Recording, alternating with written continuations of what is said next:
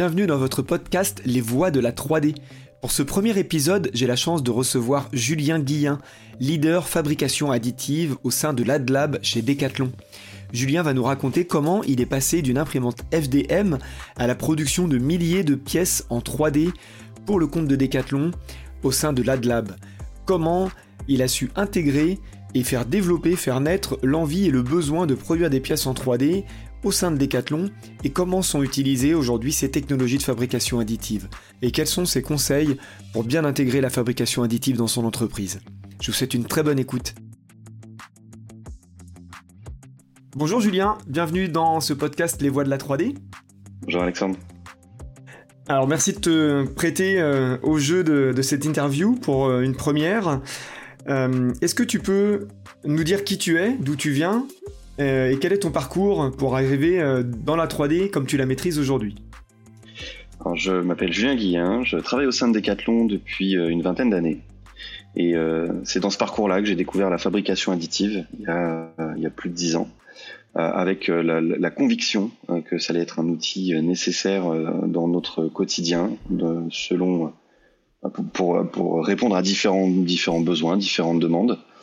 Et, et j'ai le plaisir de d'œuvrer sur ce projet-ci maintenant depuis, depuis plus de six ans. on, on l'a mis en place avec d'autres passionnés. Donc mon parcours est très décathlonien euh, et, et, avec différents points de rencontre avec la fab additive finalement euh, ces, ces, dernières années à la fois dans mon parcours d'études, donc euh, maîtrise de physique acoustique, comme euh, mon parcours de décathlonien où cela était déjà inscrit dans différentes visions de l'entreprise et, euh, et, outils et champs des possibles.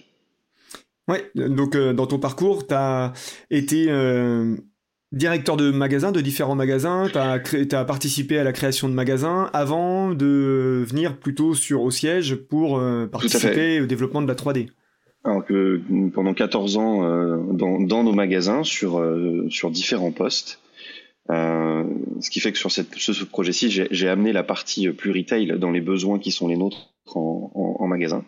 Et d'autres collègues, eux, qui font partie aujourd'hui du, du, projet AdLab au sein de notre technical office, euh, apportent la partie plus industrielle, usine, euh, vision IT, éléments liés à la communication, design, conception on a un, joli florilège de toutes les compétences euh, que nous avons au, sein de cette entreprise dans une même équipe avec la conviction d'utiliser cet outil euh, pour le meilleur.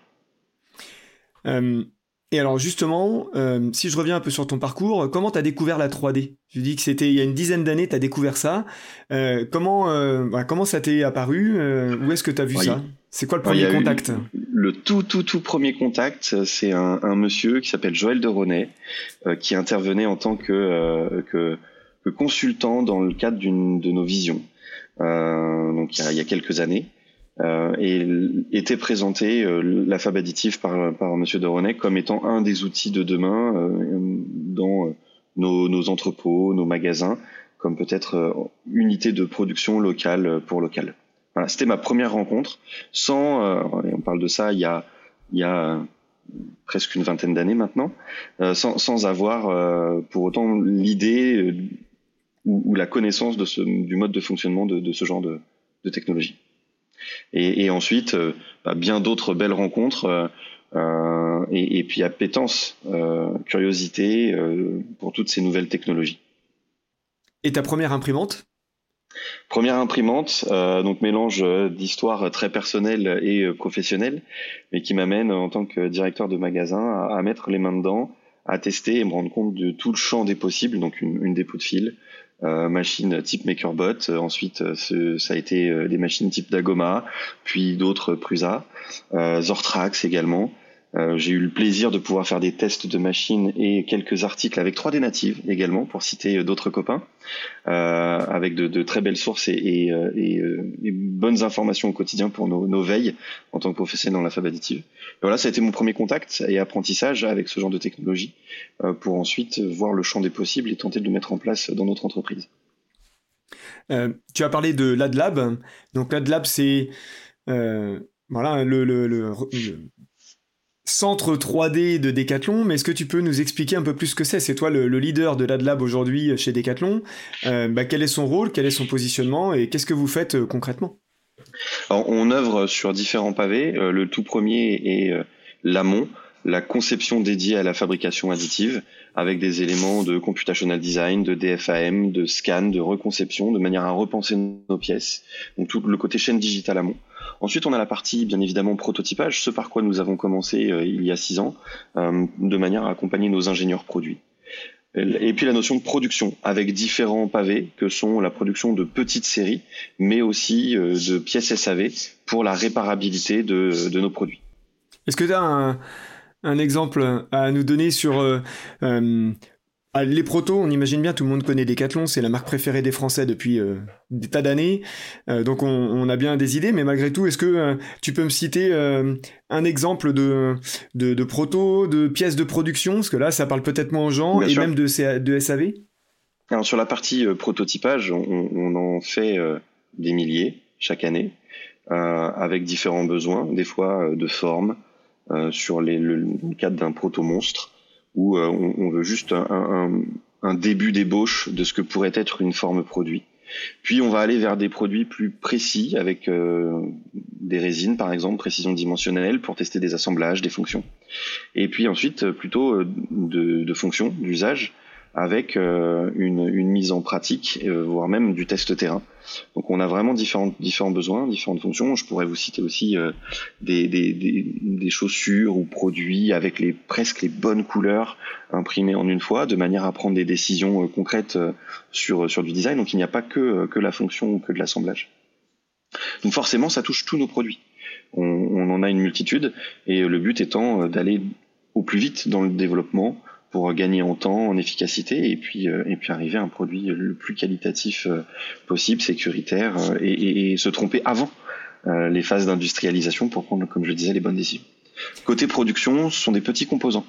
Donc on en fait plusieurs milliers chaque mois, avec pour du vélo par exemple des exemples de, de capots, de trappes de service qui viennent au niveau de, de vélo assistance électrique ou ou des combos qui permettent le blocage euh, de, de, fourche euh, sur le, le, ratio de tirage d'un câble pour un blocage de fourche ou quoi d'autre encore Je pourrais citer aussi des, des, des, des passe-gaines qui viennent, euh, qui permettent aux, gaines de passer dans le cadre du vélo. Donc autant de petits composants euh, qui sont rapides, faciles à faire et dans les bonnes quantités au moment où on en a besoin, sans pour autant en avoir des milliers provenant euh, de, de l'autre bout du monde. Surtout quand notre usine de vélo sur le Between Village à Lille est à, est à quelques euh, centaines de mètres euh, de, de, notre pôle de fabrication additive. Et côté SAV, on, a le plaisir, euh, grâce au travail de l'équipe et, en particulier Loïc, de, proposer en, direct à nos clients en Europe.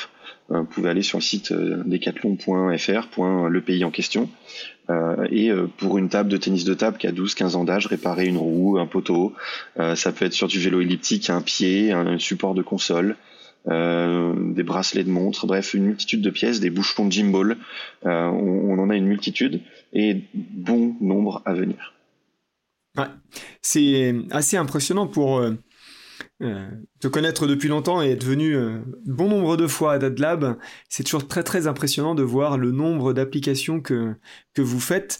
Et, même là-dedans, dans, dans, la production, tu as parlé de pièces finales pour les produits que vous vendez, mais euh, il y a une phase, une, phase euh, dont on parle souvent dans l'industrie, qui est l'industrialisation, optimiser mon usine, mon usine ou mon outil de travail.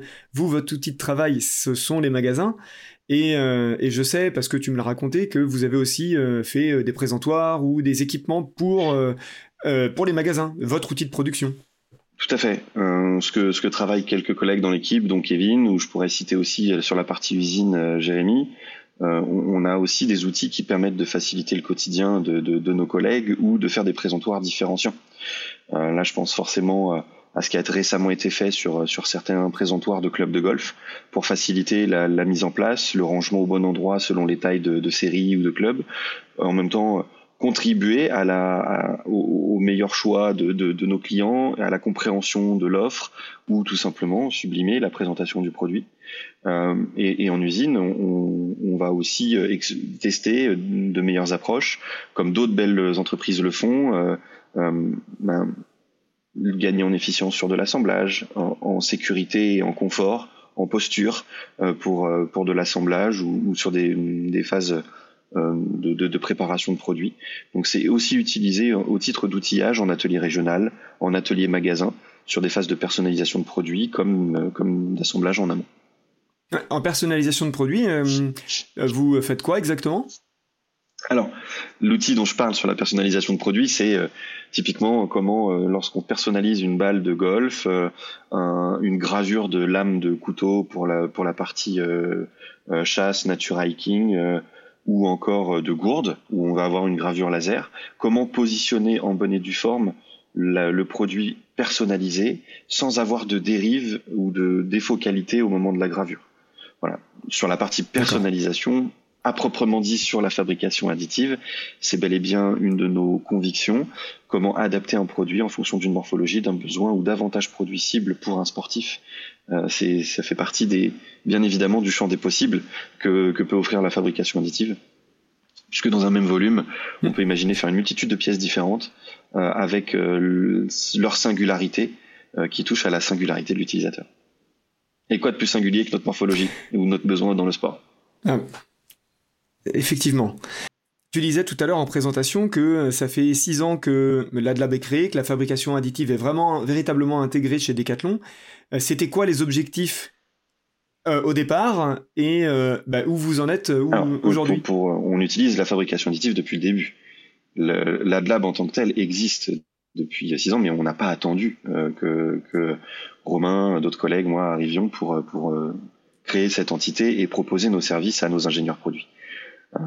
Euh, Romain, avant cela, depuis des années, euh, comme d'autres collègues, euh, Eddy utilisait la fabrication additive, avait une machine, mais on en avait un petit peu partout, dans différents pôles, et bien souvent exactement les mêmes. Et, tout comme nous avions et avons aujourd'hui ce même réseau de partenaires prestataires euh, œuvrant sur sur ces technologies. Donc depuis des décennies, depuis que la fab additive existe, c'est utilisé dans nos processus de développement et d'innovation pour nos prototypes et, création de nouveaux produits. La différence ces six dernières années, c'est que nous avons commencé à intégrer et à développer un pôle dédié à l'ensemble de l'entreprise avec différentes machines, là où le sport se fait. Parce que nous avons aussi euh, des, euh, des, euh, entités Fab Lab avec des machines ou AgLab avec exclusivement de la fabrication additive, que ce soit Hondaï pour les sports d'eau, Salanche pour les sports de montagne, La Rochelle pour la navigation, le sailing, Cestas pour les sports nature type chasse, pêche, etc. etc. Donc d'autres d'autres entités avec des collègues qui œuvrent au quotidien pour ces produits, là où les sports sont conçus et, et où nous innovons, ils utilisent aussi ces outils ces outils là. Et, euh, et, donc le but était bien de gagner en rapidité euh, à, l'origine sur la phase de prototypage. Pour répondre à ta question, de proposer à nos ingénieurs produits la capacité en quelques heures, quelques jours, euh, d'aller d'autant plus vite euh, et comprendre aussi euh, le bon design pour itérer moins mais mieux sur, sur ce genre de technologie. Donc là, la courbe d'apprentissage qui a été la nôtre a été aussi sur le comment repenser la pièce, comment concevoir en fonction de ces outils, selon ces outils, avec des règles de conception associées, pour prendre de bonnes décisions et transposer cela vers l'industrialisation conventionnelle, ou, si la quantité est éligible et si on apporte un réel avantage au produit le faire en fabrication additive. Pour des raisons supply, de disponibilité, de baisse de poids de stock ou de on ne peut pas le faire autrement.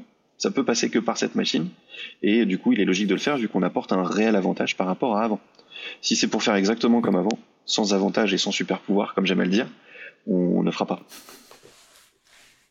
C'est d'ailleurs euh, euh, tout euh, l'un des intérêts de la 3D et des réflexions à avoir quand on veut intégrer la 3D, c'est de euh, se dire que euh, si je produis exactement la même chose qu'avant, de et juste je change le moyen de production, mais que ça me demande peut-être plus d'énergie, plus de temps, plus de coûts, l'intérêt il est inexistant. Il n'y a pas de super pouvoir à ce moment-là pour reprendre. Tout à fait, le, fameux supplément d'âme.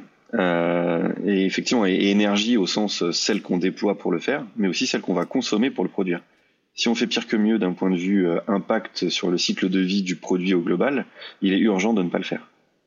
Si à l'inverse, ça permet d'en produire moins, plus localement, dans des quantités raisonnées, locales pour local, là on arrive à un intérêt, mais il faut mesurer, au même titre qu'on le ferait d'un point de vue industriel sur le coût complet du produit, il faut aussi mesurer cet impact CO2, euh, coût complet du produit. C'est intéressant, on, reviendra là-dessus tout à l'heure, c'est un sujet euh, qui m'intéresse aussi très particulièrement. Cette notion d'éco-conception. D'ailleurs, j'en profite, je, je, participais hier à un webinaire où il y avait Marc Perraigne, qui est le leader de l'éco-conception chez Decathlon. Il n'a pas parlé de, de, de, fabrication additive, il a parlé d'éco-conception dans sa globalité et de l'impact carbone de la production des produits. Est-ce qu'il y a un lien entre, entre vous? Est-ce que dans leur réflexion, sa réflexion de leader sur l'éco-conception, il, on intègre des choses liées à l'AdLab, la fabrication additive. on n'est qu'un outil parmi beaucoup d'autres et parmi beaucoup d'autres actions. On, ne peut pas raisonner compte tenu des enjeux qui sont face à nous. Euh, euh, mono-tâche ou mono-solution. Il y en a une multitude. On en fait modestement partie. L'exemple de ce que l'on fait sur le SAV euh, y contribue. Quand on peut réparer avec une petite pièce plastique un produit qui a 12-15 ans d'âge plutôt que de le jeter et d'en donner un autre à nos clients, il est forcément c'est forcément bénéfique euh, d'un point de vue euh, CO2 généré. Et il ne nous faut pas deux produits pour satisfaire un, sportif dans, son, dans sa pratique, mais du coup un seul, et de quoi maintenir la seconde vie, qui aujourd'hui, dans ce que l'on fait d'ailleurs, est plus longue que la précédente, en tout cas pour ce composant-là. On s'assure que la durabilité de la pièce produite euh, n'en sera que meilleure, compte tenu de la manière dont nous avons repensé la, la pièce en question. Mm. Euh, bien évidemment, tout est lié. Et puis après, il y a la partie éco-conception sur le, la bonne matière au bon endroit, moins, euh, comment calculer au plus juste la quantité de matière utilisée. Et il y a d'autres leviers sur cette phase d'éco-conception. La matière première sélectionnée pour, pour ce faire, ou le process et, son côté énergivore. Tout cela rentre en ligne de compte pour arriver à une équation qui sera meilleure pour, pour notre futur. Quand on parle d'intégration d'impression 3D, donc là, j'ai bien compris tout ce que vous faites euh, et, tous les leviers que vous avez, tous les domaines d'action dans lesquels vous intervenez euh, chez Decathlon, euh, souvent une des problématiques que je rencontre moi dans mon activité, c'est bah, mettre en avant un produit, c'est facile, mais si j'ai une imprimante 3D dans mon entreprise, mais que j'ai personne pour l'alimenter, c'est-à-dire qu'il faut de la matière grise, il faut des gens qui vont concevoir des pièces qui sont adaptées, eh bien, bah, finalement, ça sert à rien, puisqu'on va être très limité ou limitant, puis l'expérience va être dégradée. Donc évidemment aujourd'hui on voit bien avec tout ce que tu nous racontes que c'est plutôt bien intégré chez Decathlon, mais est-ce que ça a mis longtemps à, convertir ou en tout cas à, initier le mouvement de tous les ingénieurs, de tous les développeurs, les concepteurs que vous avez pour qu'ils se disent tiens je vais faire cette pièce en 3D parce qu'il y a un intérêt ou je vais la designer différemment ou je pense à ce moyen-là pour faire mes protos? Déjà, il y a eu notre, notre propre courbe d'apprentissage et d'adoption. Donc, on a suivi mon bon nombre de formations, euh, que ce soit MOOC en ligne, euh, formation certifiante sur plusieurs mois. Là, je pense fortement au MIT, ce qui a été fait avec d'autres académiques, avec euh, l'IMT, ce qui a été fait d'un point de vue réseau avec d'autres industriels dans d'autres secteurs d'activité où on se partage ces informations, données, sujets problématiques qui, sur lesquels nous butons au quotidien et qui permet d'adresser bah, ces sujets tous ensemble. On peut pas tout traiter tout seul et en même temps euh, se partager nos, avancées respectives et aller de fait plus vite.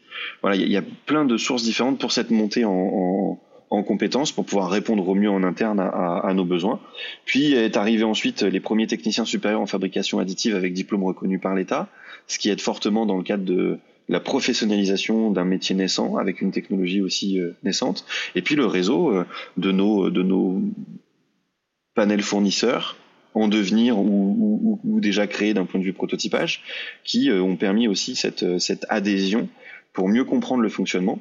Et ensuite, nous avons bah, capitalisé toutes ces data données pour euh, montrer que c'était possible et qu'il y avait des choses à faire. de notre point de vue, on va dire, en tant que passionné euh, et, et, utilisateur au quotidien, on peut avoir le sentiment que ça ne va pas assez vite. Et quand on regarde un petit peu dans le rétro, finalement, on a déjà fait pas mal de, de choses euh, permettant d'arriver aujourd'hui à, à, ces quantités qu'on ne soupçonnait pas au démarrage et dans des secteurs qu'on n'imaginait pas traiter si tôt. Mais maintenant que l'on y est, on aimerait que ça aille encore euh, finalement beaucoup plus vite. Et la preuve par l'exemple, la preuve par les chiffres, la preuve par les essais labos, par les retours euh, euh, de, d'essais montrant qu'effectivement c'est durable, c'est faisable. Économiquement, certains cas ne sont pas viables, d'autres le sont, il est urgent de le faire. Donc c'est tout ça que nous, nous traitons au quotidien pour convaincre, euh, et, c'est même pas convaincre finalement, c'est juste prouver par les faits qu'il y a quelque chose à faire pour certains produits, pour certains projets, certaines pièces, et pour d'autres, il faut surtout pas le faire parce que pas pas éligible. Donc, il faut vraiment être lucide là-dessus. Et, euh, et tant que la, tant qu'on n'arrive pas à la bonne équation d'un point de vue économique, écologique, il y a des choses qu'il ne faut surtout pas faire et d'autres sur lesquelles on, peut déjà switcher. À ce titre, on a fait un petit screening de notre de notre catalogue de pièces détachées sur les produits qui existent depuis quelques décennies chez nous et nous en avons identifié certaines que nous pouvons switcher, donc un pourcentage non négligeable, et sur lesquelles nous travaillons avec chacun des sports euh, dans notre entreprise, et à l'inverse d'autres sur lesquelles on leur dit messieurs non ne, partez pas tout de suite dans cette voie-ci avec l'envie de transposer euh, une pièce gigantesque euh, euh, métal par exemple.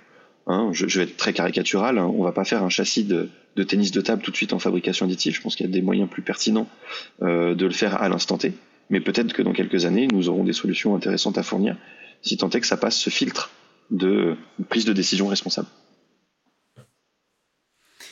Ouais, c'est intéressant. Euh, et là, pour le coup, euh, euh, finalement, tu, tu, passes ton temps à faire la promotion de, de la 3D, de tout ce que l'on peut faire avec d'un côté, et de l'autre que tu te mets en, garde-fou pour dire ok il faut en faire mais ne faites pas n'importe quoi sinon euh, ça sert à rien. C'est nécessaire. Et dans notre posture on, se doit au sein de cette équipe d'être totalement agnostique.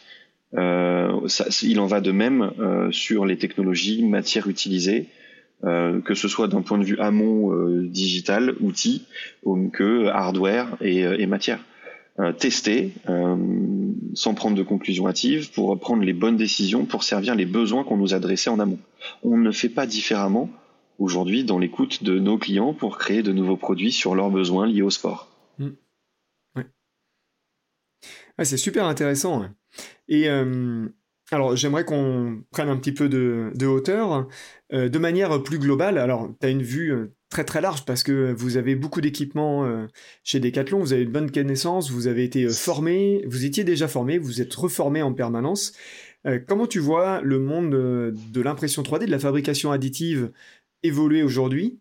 On voit des annonces partout, il y a beaucoup beaucoup beaucoup de communication. Euh, moi, j'aimerais avoir bah, ton avis. Tu es là dans ce marché-là depuis très très longtemps. Euh, tu as une vue globale. Tu es très très sollicité, évidemment, parce que Decathlon, c'est le premier équipementier sportif euh, au monde. Donc, bah voilà, tu connais tout le monde. Comment tu le vois ce marché aujourd'hui? On connaît tout le monde, non. Beaucoup de monde. mais non, mais on, découvre, on en découvre systématiquement. Et je, je, vais faire une allusion à ce que l'on vit au quotidien dans notre veille, entre les alertes de nouvelles parutions, articles papier scientifique, euh, sortie de nouveaux produits, bref, tous les keywords que l'on pourrait mettre autour de la fabrication additive, couplés à des éléments de sport compte tenu des sujets que l'on souhaite travailler, on, on s'aperçoit qu'entre il y a quelques années, et là je parle de, de, de ce qu'on échange quotidiennement avec l'équipe, certains sont dans l'équipe depuis plus de dix ans dans, ce, dans cette thématique-ci, mmh. euh, eh bien on n'arrive plus à tout voir. Dans les faits, il en sort énormément, euh, et, et, mais même certaines choses sont hors euh, radar, hors scope de ce que l'on peut monitorer. Euh, donc c'est là où la partie euh, réseau euh, aide fortement. Et, euh, et, dans cette petite famille encore qui est la fabrication additive. Donc de là à tout connaître, tout savoir, non, loin de là, loin de là. Par contre, c'est là où, où, effectivement on se nourrit des retours de, de, de nos différents collègues et, et homologues et qu'on échange énormément euh, fort de nos avancées euh, de nos avancées respectives. Donc il se passe beaucoup de choses et, et, euh, et en même temps on a des besoins nous très précis pour et des convictions fortes sur les next steps pour que cela avance réellement dans le sens dans lequel on aimerait que cela aille. forcément l'accessibilité de ce que l'on peut produire à travers cette belle technologie nécessite un prix pièce plus éligible, euh, nécessite une rapidité de production, une automatisation euh, plus, plus importante. Et donc ce sont tous ces éléments-là que l'on va monitorer euh, en partie, hein, parmi, parmi plein d'autres, pour avoir ben, le bon composant, la bonne machine qui ira euh, peut-être plus vite demain, la, la, bonne matière qui répondra à un besoin qu'on ne couvrait pas jusqu'alors, ou qui couvrira et permettra d'avoir une meilleure durabilité euh, pour, euh, pour, pour nos futurs produits. Euh, donc oui, ça, ça, change, ça bouge, et, et, en même temps, des fois, sur certains sujets, pas si vite que ça. C'est tout le paradoxe. Hein. on peut avoir de belles évolutions fortes, et puis d'autres moments où bah, pas tant que ça, mais à l'échelle d'autres industries, finalement, ça va quand même plutôt, plutôt vite. Ouais, ça va vite. Alors, au moment où on enregistre ce podcast, il y a le salon Global Industrie qui se tient à Lyon.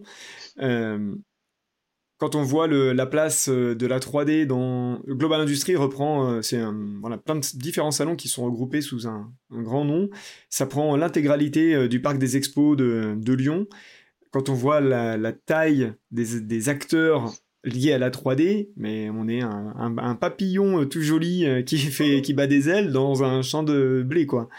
c'est vraiment, on est tout petit encore aujourd'hui, et que effectivement, il y a, toutes ces questions à traiter de, bah, de, productivité, de, de prix pièce, de bonne matière, de peut-être considérer la fabrication additive aussi comme un moyen de produire, produire des pièces et produire les bonnes. Je reprends les arguments que tu as dit, hein, mais euh, voilà, les bonnes pièces au bon endroit, dans la bonne quantité. Mm. Euh, est-ce que, euh, bah, parmi ce que tu as vu, est-ce qu'il y a une innovation, une machine, quelque chose qui t'a marqué où tu dis ah, on va dans la bonne voie ou ça, ça, a l'air, ça a l'air super bien? Alors, je, je, je, vais, je vais pas être très, comment dire, original. Euh, et puis je vais surtout éviter de, de, faire du nominatif. Je vais plus parler d'un concept moi qui me qui, qui il y a déjà quelques années euh, m'a euh, m'a oui m'a épaté euh, dans le champ des possibles. Euh, et surtout par rapport au peut-être le next step et comme je, on se le disait tout à l'heure, ce que peut générer peut-être de mieux la, la, fabrication additive au sens personnalisation du terme, le côté quel autre outil peut sortir une multitude de pièces uniques dédié à des personnes ou un usage unique. Et donc la notion de computational design, euh, pour moi, reste un des outils amont qui permettra d'exploiter le plein potentiel de la fabrication additive. Comment on vient aisément changer un, un design, une 3D, une pièce, un produit, en fonction de données déclarées, qui permettra d'adapter euh, un produit à une morphologie, à un besoin, quel qu'il soit. Et si on couple ça avec tout ce qui se passe en ce moment autour d'éléments type euh, intelligence artificielle, chat GPT, mid-journée, ce sera peut-être, je dis bien peut-être, on voit déjà sur des plateformes type GitHub euh, des, des données en développement collaboratif permettant de générer des 3D juste en tapant un texte. Et ben peut-être que demain, Alexandre, tu auras juste à verbaliser, euh, comme on dirait quelque chose à Siri, Alexa, euh, qui tu veux, et puis tu auras ta 3D qui sera déjà en production en fonction de ce que tu auras prononcé. Sans avoir une once de connaissance de conception, de règles de conception euh, ou, de, ou de 3D à générer. Voilà. Et, je, fais l'analogie entre ce qui se passe en ce moment sur ce pavé-ci, qui atteint euh, la génération d'images, de flux vidéo ou de réponses automatisées, mais qui sera, euh, j'en suis convaincu, lié à ce que nous faisons aussi sur nos machines et nos matières et euh, qui va permettre d'apporter peut-être une, une rapidité plus importante encore d'itération, de tests de, de, conception, euh, voire de customisation. Le tout couplé au compu ou au génératif. Ah, c'est excellent hein, ce que tu dis là. D'ailleurs, euh, sur les réseaux, j'avais vu une publication au moment du grand lancement de ChatGPT, quelqu'un du monde de la 3D qui avait fait le test justement de d'écrire un texte et que ça fasse le, le, le produit, enfin design automatiquement un fichier 3D. Alors les résultats étaient, euh, ben, on est au balbutiement hein, au début de tout ça, mais ça a l'air incroyable. Effectivement, demain, euh, je tape euh, fais-moi des poignées sur mesure et je montre à la caméra de mon iPhone mes mains comment elles sont ou mon oreille et il me fait le, voilà le casque qui est adapté. À, ma morphologie, c'est quelque chose qui pourrait tout à fait voir le La pièce cassée en deux morceaux pour la régénérer on, est sur un scan augmenté euh, ou, euh, euh, ou, sur une génération d'innovation peut-être différente. Voilà, en tout cas, ça, ça fait partie des sujets moi qui actuellement me fascinent et, une dimension intéressante, je pense, pour, la, pour les prochaines étapes. Ouais, je, je, suis assez d'accord avec toi. alors maintenant, j'aimerais qu'on qu'on passe sur une partie plus bah, conseil c'est un peu le but aussi de ce podcast, c'est de faire intervenir des, gens qui sont extrêmement euh, qualifiés euh, et, experts sur la technologie pour euh, transmettre, partager leurs bonnes pratiques. Est-ce que il y a deux choses, deux questions? Quel serait le conseil que tu donnerais à un entrepreneur, un industriel, une entreprise qui veut s'équiper ou qui vient juste de s'équiper? Quel conseil tu dirais pour ben, mettez bien ça en application, ça va vraiment vous aider? On, c'est ce qu'on se dit souvent euh, avec toute l'équipe. On, arrive souvent avec notre expérience. Euh, je, le disais encore il n'y a pas longtemps à de futurs techniciens super en fab additif qui sont en reconversion professionnelle au sein de l'AFPA, qu'on a plaisir à accueillir avec Quentin sur notre plateau. Euh, tester, essayer. Et euh, parce que, in fine, l'expérience, c'est un petit peu comme un pilote de ligne, hein, c'est en fonction du nombre d'heures de vol, euh, comme on pourrait du coup la parler d'heures de print. Euh, on arrive avec plein de convictions, fort de ce qu'on a déjà vécu dans certains secteurs industriels ou, euh, ou vie professionnelle passée. Et, à, l'inverse, c'est quand on arrive avec ce côté testeur, défricheur et agnostique, en testant malgré tout certaines approches, qu'on peut avoir de bonnes surprises et du coup capitaliser. Le, fait de, ne pas arriver trop chargé de convictions amène des fois et on l'a vu dans nos équipes à travers euh, certains talents euh, aujourd'hui, des choses sur lesquelles euh, avec Romain on était persuadé que ça ne marcherait pas, on n'y arriverait pas.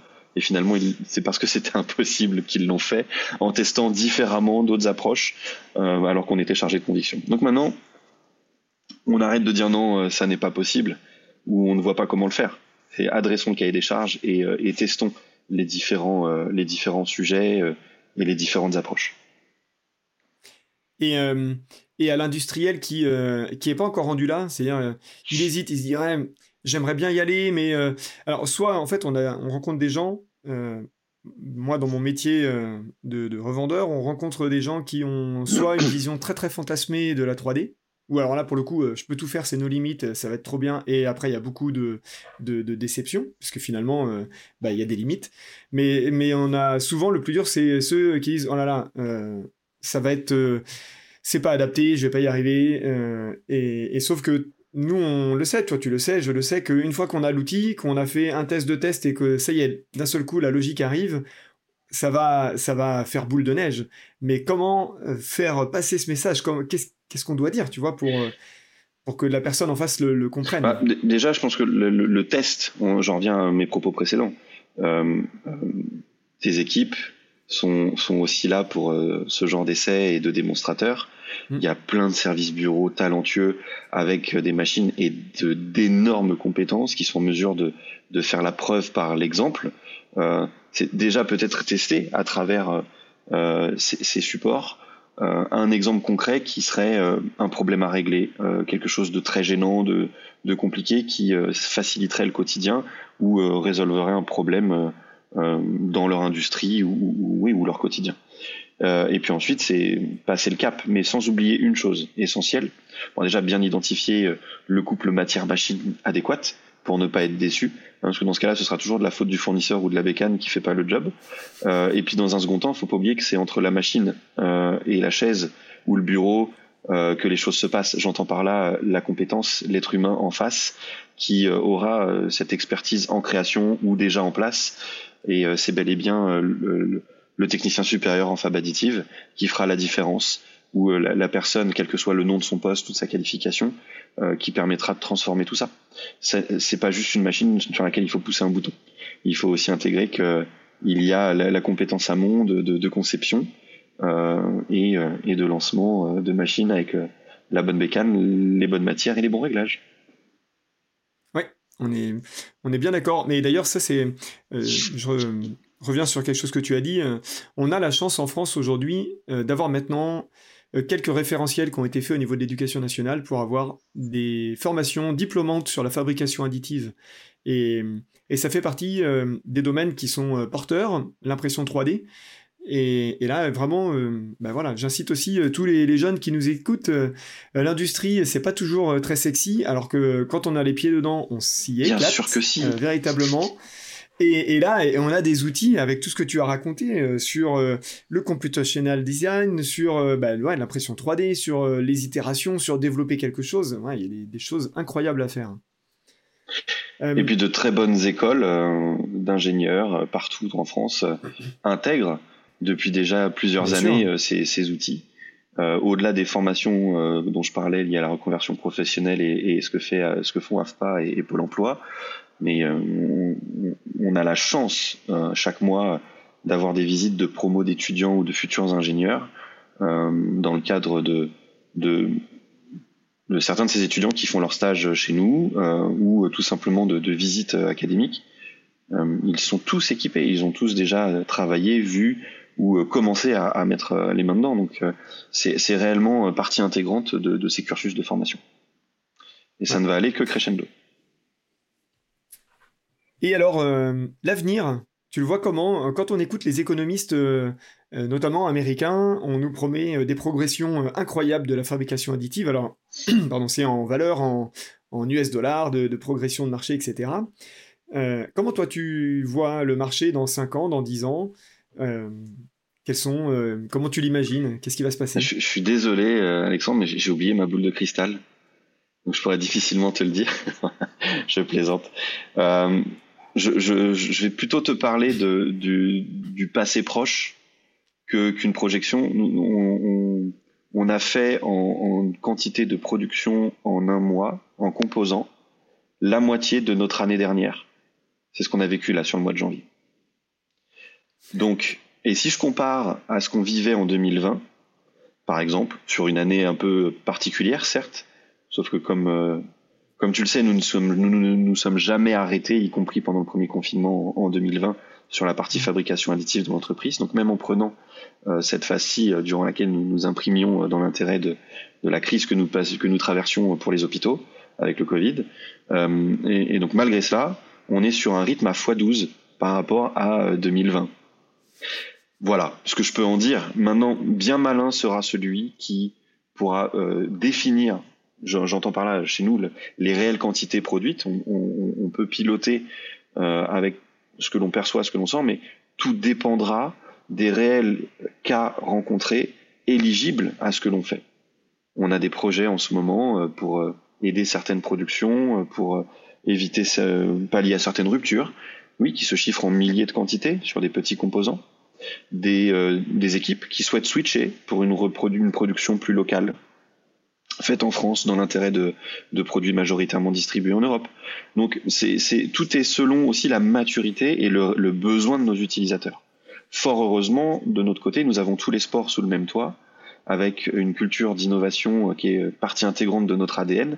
Donc on a cette chance d'avoir un terrain d'expression qui est très large et qui fait qu'on est, je pense, je pense, j'en suis sûr, loin d'être arrivé à, au terme de, des, quantités que l'on pourrait traiter. Le prototypage est plus mature depuis le temps que nous le traitons, donc euh, je, ne pense pas que nous aurons euh, une, croissance folle là-dessus. Par contre, sur la réparabilité, sur la production de, petites séries euh, et de composants, c'est une évidence. Est-ce que tu penses que d'une manière ou d'une autre, la 3D peut avoir un impact sur la crise climatique, du changement climatique qu'on a aujourd'hui, et de quelle manière? Euh, bah, le, la contribution. Sans faire de green, sans faire de greenwashing. je vais mettre des si et seulement si. euh, J'en reviens à ce que l'on fait euh, nous modestement et, que l'on a mesuré.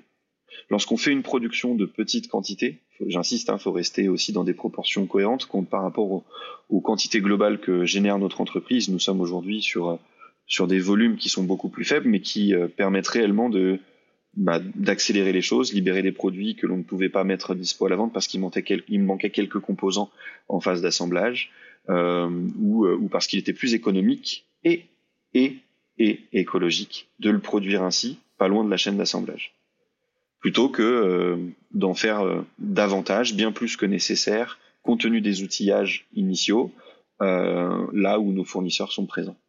Donc au plus, nous ferons local pour local, en fonction de, de nos pièces, mieux ce sera. Exemple, je vais là, je vais repartir du côté SAV, mais ça s'applique d'un point de vue production sur de la petite série.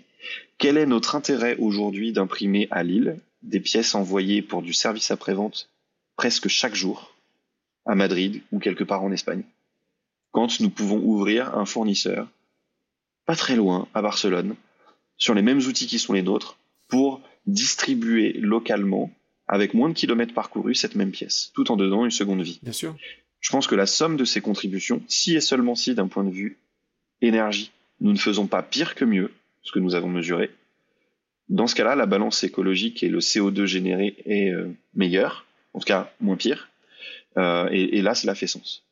Donc voilà, ce sont ces contributions-là, de mon point de vue, que la fabrication additive peut apporter, à condition que ce soit euh, bien évidemment mesuré sur tous les aspects que peut générer en pollution une production, quelle qu'elle soit, euh, et, que l'on compare et qu'on prenne une décision éclairée. C'est pas parce qu'on peut le faire qu'il faut le faire, dit autrement.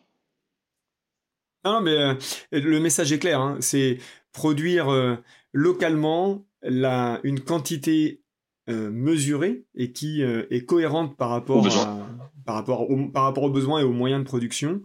Euh, mais effectivement, en produisant localement, on va et on va mm, limiter euh, le, transport, on va euh, limiter le stockage ou la surproduction de pièces qu'on va stocker à l'autre bout du monde et distribuer dans le monde entier, etc., etc. merci beaucoup, Julien. Est-ce que tu veux nous laisser un mot de la fin ou un message que tu aimerais faire passer aux utilisateurs de la 3D ou aux utilisateurs en devenir de la bah, Tout simplement, bienvenue dans ce bel écosystème et, et univers pour pour celles et ceux qui le découvrent. Euh, et, euh, et, et, pour les autres qui le connaissent déjà, ainsi que ceux qui le découvrent, au plaisir d'échanger avec vous autour de ces thématiques. Parce que je suis convaincu qu'on a tout ça à apprendre de tout le monde, à la fois dans les, les best practices, comme les, les cas d'usage qui sont les nôtres et que l'on met en place. Voilà, on, on, on s'inspire aussi beaucoup de ce qui est fait euh, par ailleurs dans d'autres industries. Et donc au plaisir euh, de se croiser au détour d'un salon, à travers le, des réseaux sociaux professionnels bien connus euh, mais voilà, ce serait mot de la fin. Eh ben, merci beaucoup Julien. Euh, c'est merci pour ta participation. Tu euh, tu communiques effectivement régulièrement bah, sur les réseaux, mais aussi sur tu interviens sur des salons, sur des conférences. Donc on peut te retrouver finalement un peu partout. Et toute l'équipe. Facilement te, te, te, connecter. Et toute l'équipe qui est avec toi, qui est une équipe formidable que je connais très bien. Donc euh, vraiment, il y a une très très belle équipe euh, Je confirme. à, l'AdLab euh, de J'ai de la chance. eh bien, merci à toi. Merci Julien d'avoir d'avoir participé à ce podcast. Et puis, je te dis à très bientôt.